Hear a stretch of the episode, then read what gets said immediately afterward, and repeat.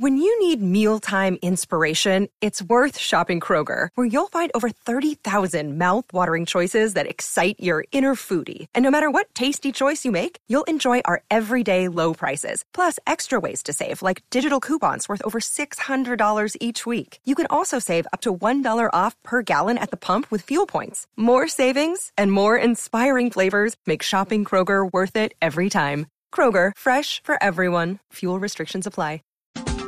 Esta noche nuestro invitado es Luis Alberto Moreno. Más temprano hablamos con él, el saliente director del Banco Interamericano de Desarrollo que estuvo al frente desde el primero de octubre de 2005 y hasta el 30 de septiembre de este año. Más temprano Vanessa de la Torre habló con él. Aquí nuestra charla.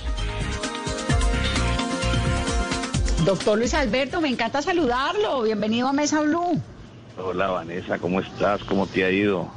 Bien, ¿a usted cómo le ha ido? ¿Cómo va la vida de desempleado? Es una maravilla. Nunca había tenido la sensación de levantarme por la mañana y no tener ninguna responsabilidad, una maravilla. ¿Y usted se levanta y qué hace? No, eh, nada, leer, hacer ejercicio. Eh, ahora estoy aquí en, eh, en la Florida, está, está mi hermano Roberto, entonces me veo con él y con mi mamá y mi hijo, en fin, estamos súper chéveres.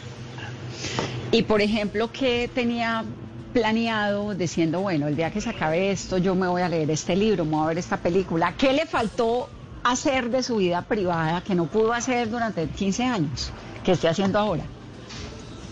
No, pues básicamente, eh, digamos, apreciar una cantidad de cosas, porque uno vive las carreras, en cambio, en este momento, puede uno, tengo un libro que, que recomendó mucho, el, lo recomendaba mucho el presidente Obama, que se llama El arte de no hacer nada.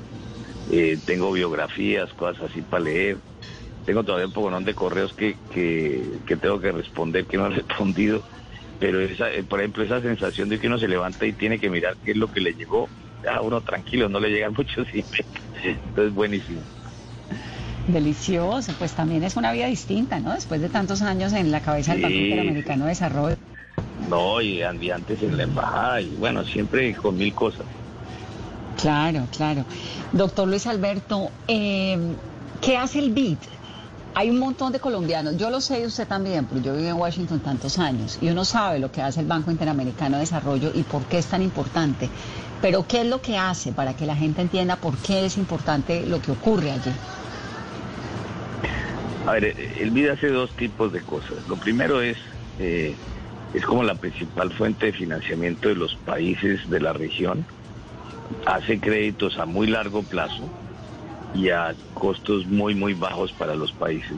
No hay ningún país que pueda salir al mercado y, en- y endeudarse a precios o a costos, por ejemplo, superiores a, lo que pueden eh, conseguir con el BID, de tal manera que es, eh, digamos, una tasa de interés muy competitiva. Pero más importante que eso, de la mano, eh, esto es, esto es dinero inteligente en el siguiente sentido, es que viene acompañado de que cualquier proyecto que financie el BID tiene asociado a él eh, algún tipo de reforma o algún proyecto específico que tiene las mejores prácticas del mundo, producto del enorme conocimiento que genera el banco, teniendo los mejores expertos en una multiplicidad de áreas y poniendo todo ese conocimiento al servicio de los países para tener eh, de la mano con ese crédito que se tenga o, esa reforma que se esté haciendo eh, la mejor información posible para hacer la mejor política pública posible. Eso no quiere decir que siempre eh, tengan éxito, porque pues obviamente muchas veces la aplicación de esto pasa por miles de retos en los países, pero eso es principalmente lo que hace el banco. Pero el banco no tiene ningún vínculo con, digamos, respeto a instituciones democráticas como la Unión Europea, ¿o sí? ¿Tiene ningún vínculo, perdón? Con, digamos, con el, el compromiso de los países de mantener eh, instituciones democráticas para poder acceder a los, a los préstamos del BID. No tiene nada que ver con, el, con el- el- la democracia de las regiones.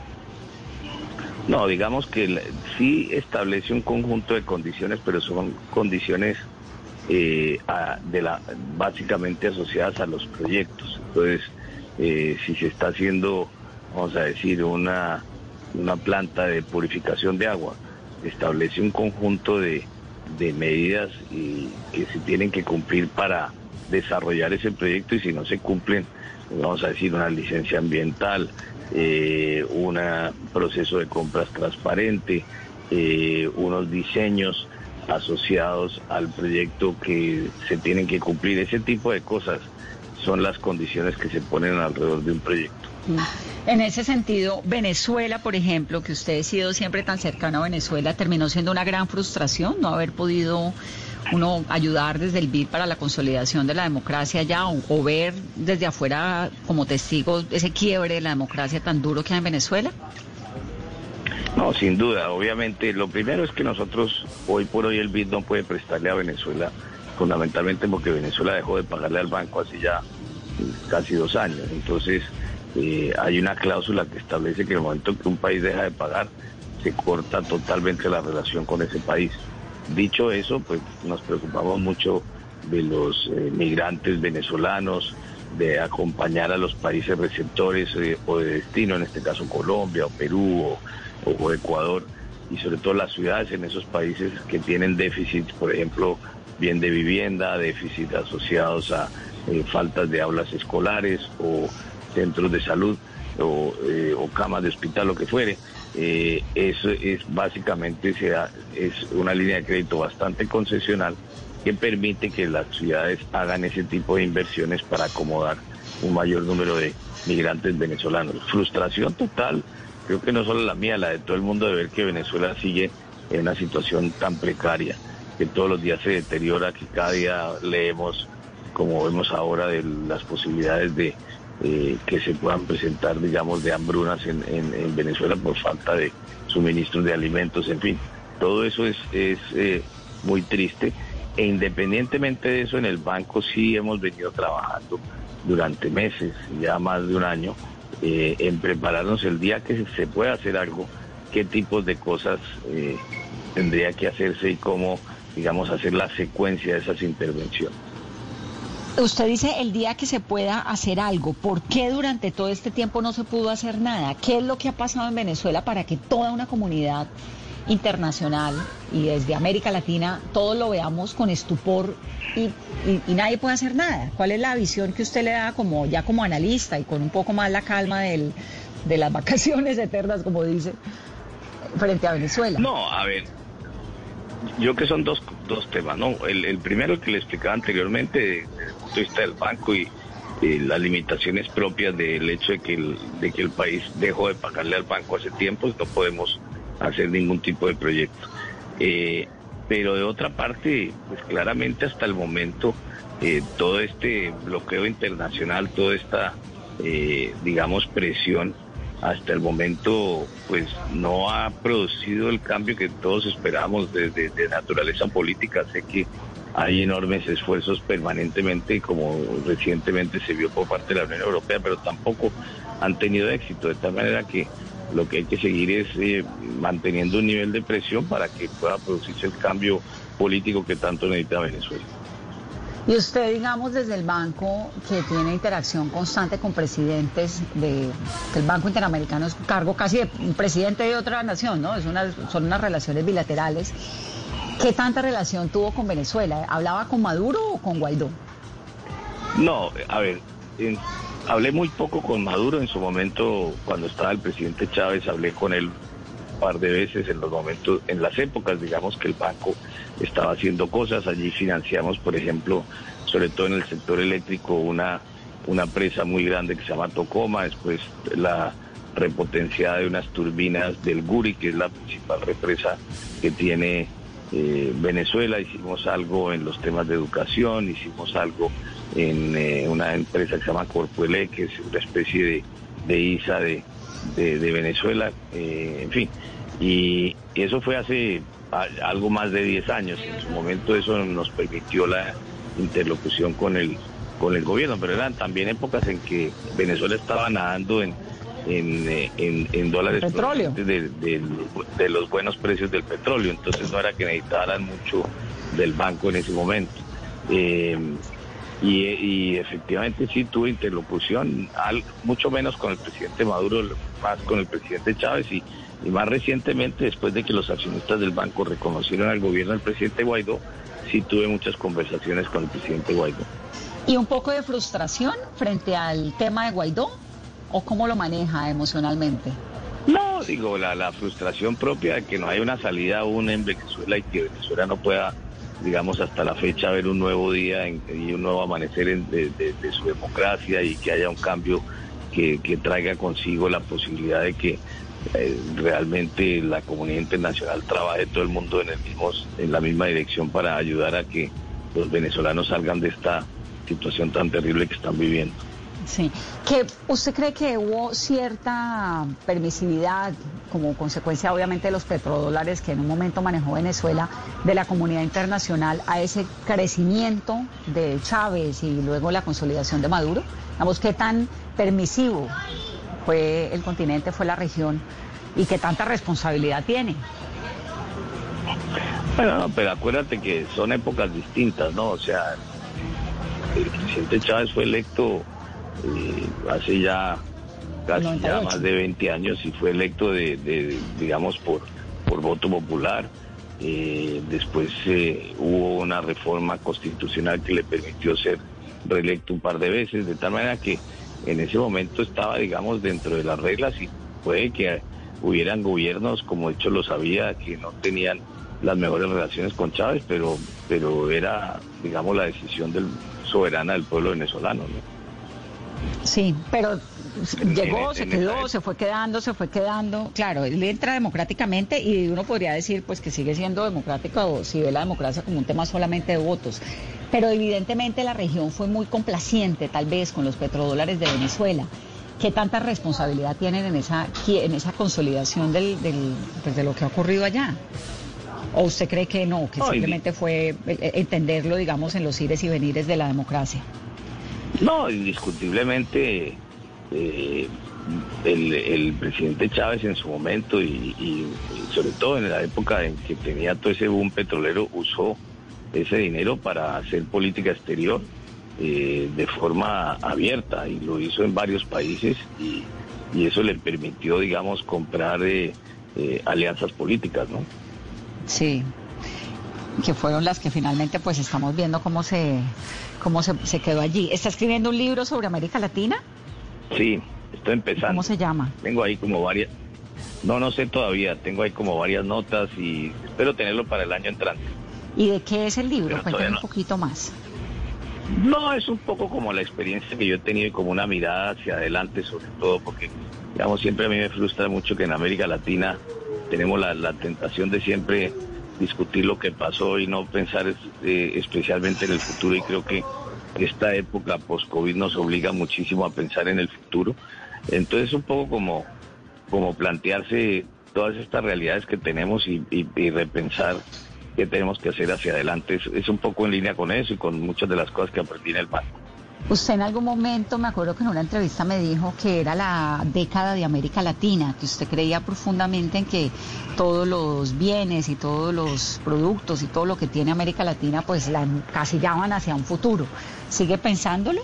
Bueno, justamente yo eh, escribí una columna en el Financial Times eh, hace unas semanas atrás que un poco contaba, esa es una columna que yo escribí, un planteo que hice en su momento en el año 2010, que decía que esta podía ser la década de América Latina, pero para que pudiera ser tenía que pasar una serie de cosas, el tipo de reformas que se necesitaban, poner atención a cómo hacer una mejor inversión pública, etcétera. Ponía una, un, conjunto de, de, digamos, de, no de condiciones, sino de necesidades que tenía América Latina que resolver y si la resolvía con ese viento a favor que tenían las economías en ese momento, pues efectivamente podía haber sido la década de América Latina, pues no terminó siéndolo, todo lo contrario, porque vino de por medio, esto era, digamos, terminando la crisis financiera internacional, 2010, como usted recuerda. 2008. Se había demostrado cómo todos los países salieron bastante bien de la crisis financiera, pues, fueron los mercados emergentes en general los que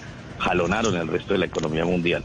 Y entonces decía, ve, aquí no fue, pero digamos la otra pregunta que me hacía es, bueno, pero tampoco puede ser que terminemos con otra década perdida o década y media perdida como resultado del COVID y qué tendremos que hacer y el tipo de cosas que, nos van a tocar eh, plantearnos como, como países y las reformas que tocará hacer y lo cuidadoso que vamos a tener que hacer con la inversión, etcétera. E, esa era un poco la, lo que decía esa columna del, del Financial Times.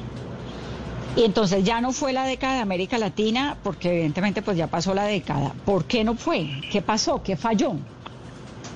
No, varias cosas. O sea, primero, digamos, eh, una de las consecuencias que se dio fue que después de la crisis financiera los países hicieron enormes, eh, eh, digamos, estímulos fiscales que se fueron manteniendo y que básicamente eran gastos en, algunas, en algunos casos que subsidiaban a los que no necesariamente necesitaban todos los subsidios, pero además un conjunto de reformas en el área laboral, en el área de pensiones, todo ese tipo de, de, eh, eh, reformas eh, para darle más espacio al, sector privado no se dieron y en la medida que no se dieron, pues tuvimos, por ejemplo, los últimos cinco años el menor crecimiento que ha tenido América Latina casi que en 30 años.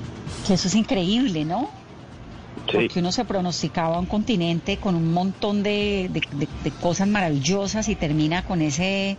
Yo también pensé que iba a ser la gran década de América Latina lo que pasó. ¿Y África? ¿África va volando en comparación con América Latina o vamos casi iguales? No, pues a ver, hay, una, hay una realidad y es que los países eh, que tienen, digamos, un bono demográfico, como es el caso de África, que hoy en día es mucho más grande ese bono demográfico que lo que es, por ejemplo, en el caso de, de, América Latina, que ya estamos terminando ese bono demográfico, buena parte de nuestro crecimiento se explicaba por, el, por la cantidad de personas que, jóvenes que entraban al mercado laboral. Eso empieza a cambiar para América Latina. En África todavía son sociedades muy jóvenes y eso le está permitiendo crecer eh, muchísimo más. Eh, pero obviamente la distancia y el, y el nivel de desarrollo humano, y digamos las comparaciones entre África y la América Latina es mucha la distancia que tenemos nosotros sobre África. Mucho más desarrollo, ¿no? Sin duda. Sin duda, sí. ¿Qué país de América Latina le gusta? Que dice, este país es una machera, obviamente Colombia porque es el suyo, me imagino, pero ¿qué país le despierta particular atracción? No, lo fascinante de América Latina es que hay todo tipo de países, hay países eh, pequeños que han hecho cosas maravillosas, o sea, Chile es un país que en política pública ha hecho cosas muy buenas. Eh, tenemos casos como el de Uruguay, que es un país, por ejemplo, que esta cosa del COVID se ha logrado manejar con muchísimo éxito. Eh, países como Costa Rica, que por ejemplo en los temas de cambio climático han hecho cosas súper interesantes. Eh, y bueno, y los países grandes que son absolutamente fascinantes, países como Brasil y México. Brasil es continente, es un país que tuve la oportunidad de viajar por todas partes. México igual. América Latina tiene, todo lo vemos, nos parece, somos todos muy parecidos, eso es cierto, pero cuando uno ya va a los países empieza a ver las diferencias, las costumbres, la riqueza cultural que tenemos eh, y, el potencial, o sea, uno siempre pues, cuando camina por todos estos países siempre mira el enorme potencial que hay eh, y, un poco queda uno como con la duda, ¿por qué será que no somos capaces de, manejar mejor ese potencial? Sí, ¿y por qué? Después de 15 años pensándolo, ¿tiene alguna respuesta? No, digo, o sea, no, digo, creo que tiene mucho que ver con la clase de la, de la política, digamos, de la discusión pública. Tiene mucho que ver con, eh, digamos, la desigualdad tan profunda que hay, que yo que si algo se ha visto eh, en estos meses del COVID es poco se ha desnudado esa realidad eh, mm. de desigualdad, de desequilibrios que existen en nuestras sociedades y todo eso nos ha evitado poder avanzar como, como país y de forma mucho más integral. Sí, es una lástima porque la verdad es que es un continente maravilloso con unos potenciales bárbaros, una gente increíble, ¿no? A usted le tocó, doctor Luis Alberto Clinton, le tocó, conoce a Bush, le tocó Obama, le tocó Trump. ¿Cómo es esa relación con los presidentes de Estados Unidos tan distintos todos? Bueno, yo eh, tanto con el presidente Clinton como con el presidente Bush tuve la virtud de conocerlos. Eh, digamos, antes de llegar al banco siendo embajador de Colombia en Washington y desarrollé con ambos una muy buena relación.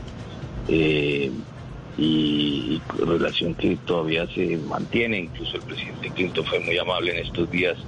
Antes de salir del banco me hizo una en su biblioteca, como todo el mundo haciendo Zooms y cosas virtuales, y una cosa muy linda, hablando de lo que ha sido nuestra relación, lo que se ha hecho en el banco, lo que hemos trabajado juntos, no solamente en Colombia, sino en Haití, en fin. Eh, y con el presidente Bush también, incluso hablé con él hace, hace unos días eh, y siempre, digamos, yo sin el apoyo de él y el presidente Uribe nunca hubiera llegado a ser presidente del PIB, porque ambos, digamos, realmente se pusieron en, la tarea de, elegirme. Pues.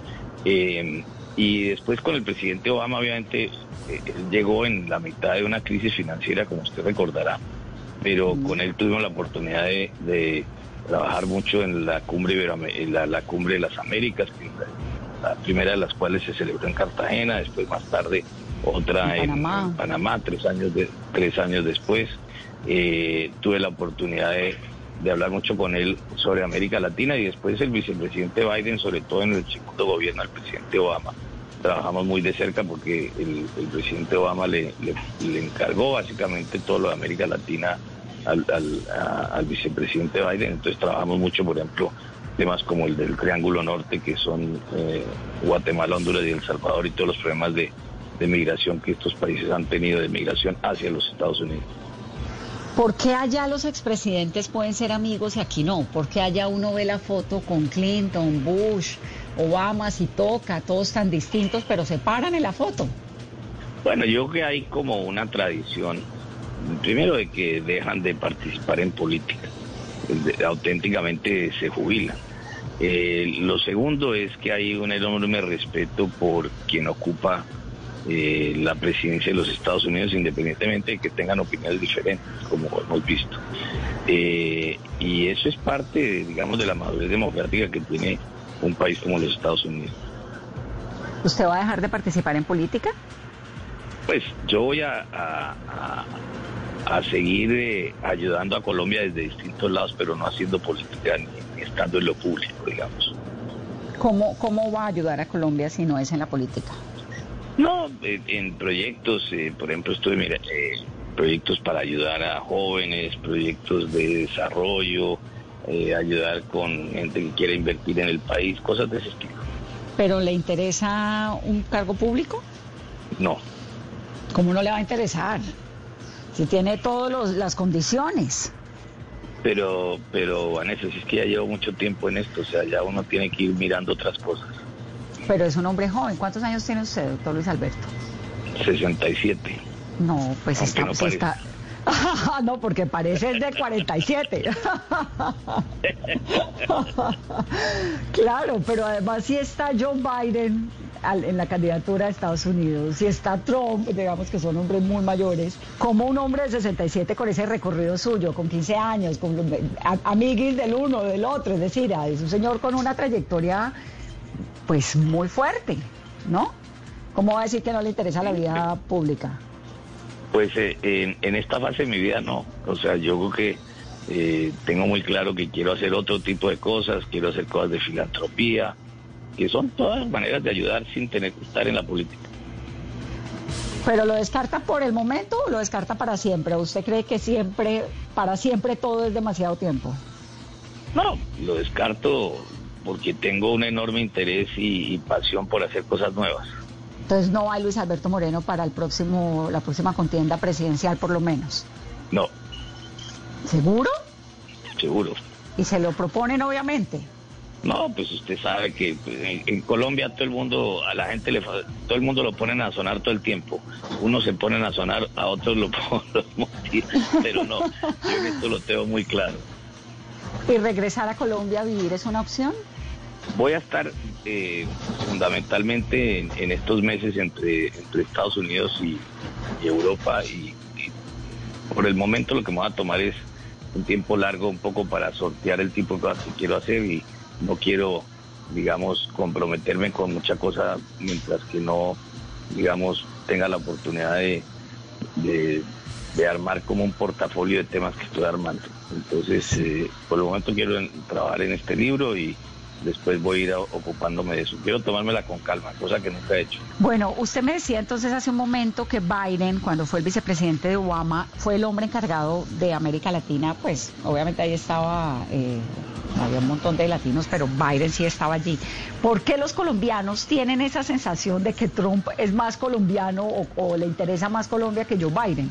¿Cómo entiende usted eso? Mire, la verdad yo no tengo opinión sobre eso. Los colombianos siempre tienen todo tipo de opiniones y todas respetables. Yo no, no, yo le puedo contar lo que hicimos y trabajamos en, varios frentes desde el banco y, su interés por América Latina y su conocimiento. ¿Qué hizo con Biden para Colombia, por ejemplo?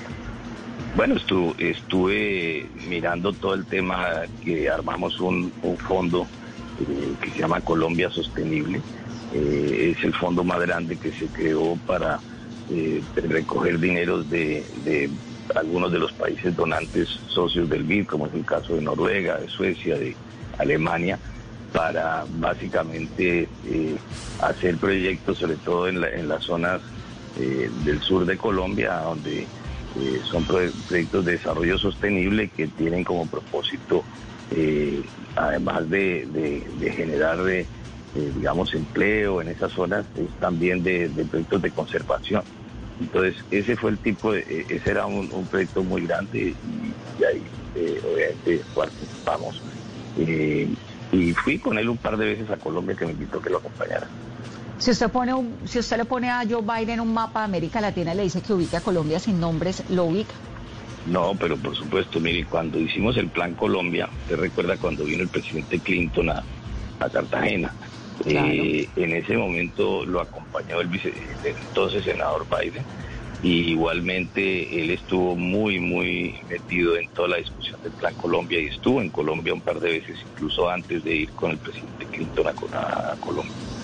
¿Y si usted le pone el mismo mapa a Trump, ubica Colombia? Yo creo que hoy en, día, sin duda, o sea, él conoce eh, eh, y todo el, siempre comenta, digamos, eh, eh, de colombianos con quienes trabajaba en, su vida pasada en, compras de materiales de construcción y cosas de ese estilo, perfectamente ubica Colombia. Bueno, doctor Luis Alberto, esto de, de, un estadounidense a la cabeza del Banco Interamericano de Desarrollo, yo sé que me va a decir que eso tampoco, de eso tampoco me va a hablar como del tema político gringo, pero ¿le parece, no le llama la atención un poco, no es un poco como decepcionante que después de haber estado a la cabeza de un organismo multilateral latinoamericano, usted 15 años, le entregue esa batuta a un estadounidense? ¿Eso no es como romper una tradición de una manera muy abrupta? Mira, sobre eso la, la, la verdad es que no se puede discutir mucho sobre eso porque es una decisión de los accionistas. O sea, yo creo que los accionistas del banco decidieron eh, por esa alternativa y pues es respetable. Eh, y, sobre, y eso ya es eh, un hecho de tal manera que yo sobre eso no, no voy a comentarle más que eso. ¿Los accionistas son Brasil que pesa más que los demás o qué? No, son 48 países, de los cuales 30 de ellos apoyaron a, al nuevo presidente del banco. Y en términos de, de digamos, obviamente Brasil y Argentina son los accionistas de la región que tienen mayor eh, mayores número de acciones, en torno a un 11,5% cada uno, después sigue México que tiene como 7%, y países como Colombia y Chile y otros tienen el 3%. Y después va bajando según que las acciones del banco, que es muy interesante, se, se, eh, se determinaron hace ya más de 62 años de acuerdo a los tamaños de las economías de ese entonces y en esa época eh, prácticamente era del mismo tamaño la economía argentina como la brasileña. Y por claro, era G8, ¿no? Sí, pues digamos, eh, Argentina era un país eh, hace 62 años muy, muy poderoso económicamente eh, respecto del resto de América Latina. Claro. Doctor Moreno, ¿y qué tan cercano es al presidente Duque hoy en día? Porque usted trabajó con él, pues lo tuvo ahí en el banco. ¿Y ahora qué tan cercanos son? ¿Qué tan amigos son? Bueno, yo, eh, como todos los colombianos, eh, eh, respeto mucho el fuero del presidente y, he trabajado, como usted dice, con él siendo yo presidente del BID y él estuvo no solamente como director alterno, sino también lo nombré en una posición que él trabajó allá en todo el área cultural y, de, y donde desarrolló toda esta idea de la economía naranja. Sí, pero son amigos. Pues yo, eh, básicamente lo, respeto como presidente de todos los colombianos. O sea, no son amigos, porque de Bill Clinton evidentemente es amigo y de Biden también. Aquí yo leyéndole entre líneas. Es que usted es un señor muy diplomático, muy prudente, pero yo no. Entonces, amigos, no. ¿Qué más preguntas tiene Vanessa? Libro para el año entrante, me gusta. ¿Y quién le da la mano en la investigación o cómo o que o está simplemente usted con sus reflexiones y con todo eso que tiene en la cabeza que es muchísimo? No, aquí estoy estoy trabajando el, libro con, con un gran periodista que se llama Brian Winter y estamos trabajándolo juntos. Bueno, pues entonces yo lo voy a esperar aquí en este programa el año entrante que tenga su libro para poder hablar con usted, para poderlo ver. A mí me da mucho gusto escucharlo, siempre es una clase grande de, de relaciones diplomáticas latinoamericanas y me alegra que esté tranquilo, que esté aprovechando el arte de no hacer nada, aunque dudo que no esté haciendo nada. por el momento sí, Vanessa, no, sé si dentro de dos meses, pero por el momento estoy feliz sin hacer nada. No, usted es muy hiperactivo. Yo lo veo ya en dos meses, no sé, no sé en qué lo veo, no he podido encontrarle en qué es que lo voy a ver, pero, pero estoy segura de eso. Bueno, Vanessa, muchas gracias. Un abrazo, me encanta oírlo y, gracias por esta entrevista. Un abrazo. Encantado, lo mismo, chao. Chao, chao. Bueno, Caro, ahí tiene usted. El señor manejó durante 15 años el Banco Interamericano de Desarrollo. Un tipo de una astucia y de una inteligencia bárbaras y una capacidad de moverse de un lado al otro en la diplomacia, en el poder, evidentemente amigo del uno y del otro. Bárbaro, Luis Alberto Moreno. No, si está segura que no se vaya a meter en el servicio público, es que no, no, no hay cómo, ¿no? Es imposible, Vanessa, porque está en el sonajero presidencial. Él dice que no y que no y lo reitera y está súper convencido. Lo que no sabemos es qué va a pasar finalizando este año o en un año cuando ya estén los candidatos presidenciales. Ahora, sorpresivo, Vanessa, eh, que él respeta el fuero del presidente, pero que tengan una amistad en este momento, lo ah, deja entre dudas. Ah, no, casi no. de mayo. Nada. Es imposible de creer. Eso no hay nada, ahí no hay nada. ¿O sí? El respeto por el fuero del presidente, nada más. ¿Y cuál es la otra pregunta, Vanessa? es, me quedé, la gente la gente responde más, los políticos y los diplomáticos del nivel de Luis Alberto Moreno responden mucho con lo que no responden. Hay que ver eso. Cuando no responden, están respondiendo. Con ese silencio dio la respuesta, Vanessa, que todos estábamos esperando. Es una relación fría, tal vez tenga que ver con el apoyo de Mauricio Claver a la presidencia del Banco Interamericano de Desarrollo. Eso hay que explicárselo a los oyentes. Es un cargo que el Banco Interamericano se hace para eh, la consolidación, el apoyo de las economías latinoamericanas es fundamentalmente latinoamericano. Y Colombia termina apoyando la posición de un estadounidense en la cabeza del BID, como lo hizo el gobierno de Bolsonaro en Brasil, y eso tuvo que haber causado algún tipo de rompimiento allí. Pues estoy obviamente tratando de hilar ¿no? las respuestas de Luis Alberto pero ahí hay un, evidente rompimiento en esa relación con Duque, que además salió del BID, como él dijo. Yo lo nombré en esto, yo lo tuve en esto, era, recuerden ustedes que su pupilo. el presidente, pues era muy cercano a él, porque salía salió del Banco Interamericano de Desarrollo a, trabajar con Álvaro Uribe, cuando Álvaro Uribe era profesor en Georgetown, y quien andaba con él para arriba y para abajo era el presidente Duque, que lo acompañaba, que le ayudaba cuando eh, tenía que estar en la ONU, es decir, eh, Duque siempre estuvo siendo muy joven eh, y no era presidente, por supuesto, con, con, Álvaro Uribe muy cercano en esos momentos en el BID, pero pasaba por ahí la relación con Luis Alberto. Mejor dicho, Luis Alberto le recomendó al presidente, al expresidente Álvaro Uribe, el muchacho aquel que se llamaba Iván Duque para que trabajara con él y lo asesorara en algunas investigaciones que estaba haciendo en su momento. Pero esa relación la veo, La veo fragmentada por lo que le escuchamos a Luis Alberto.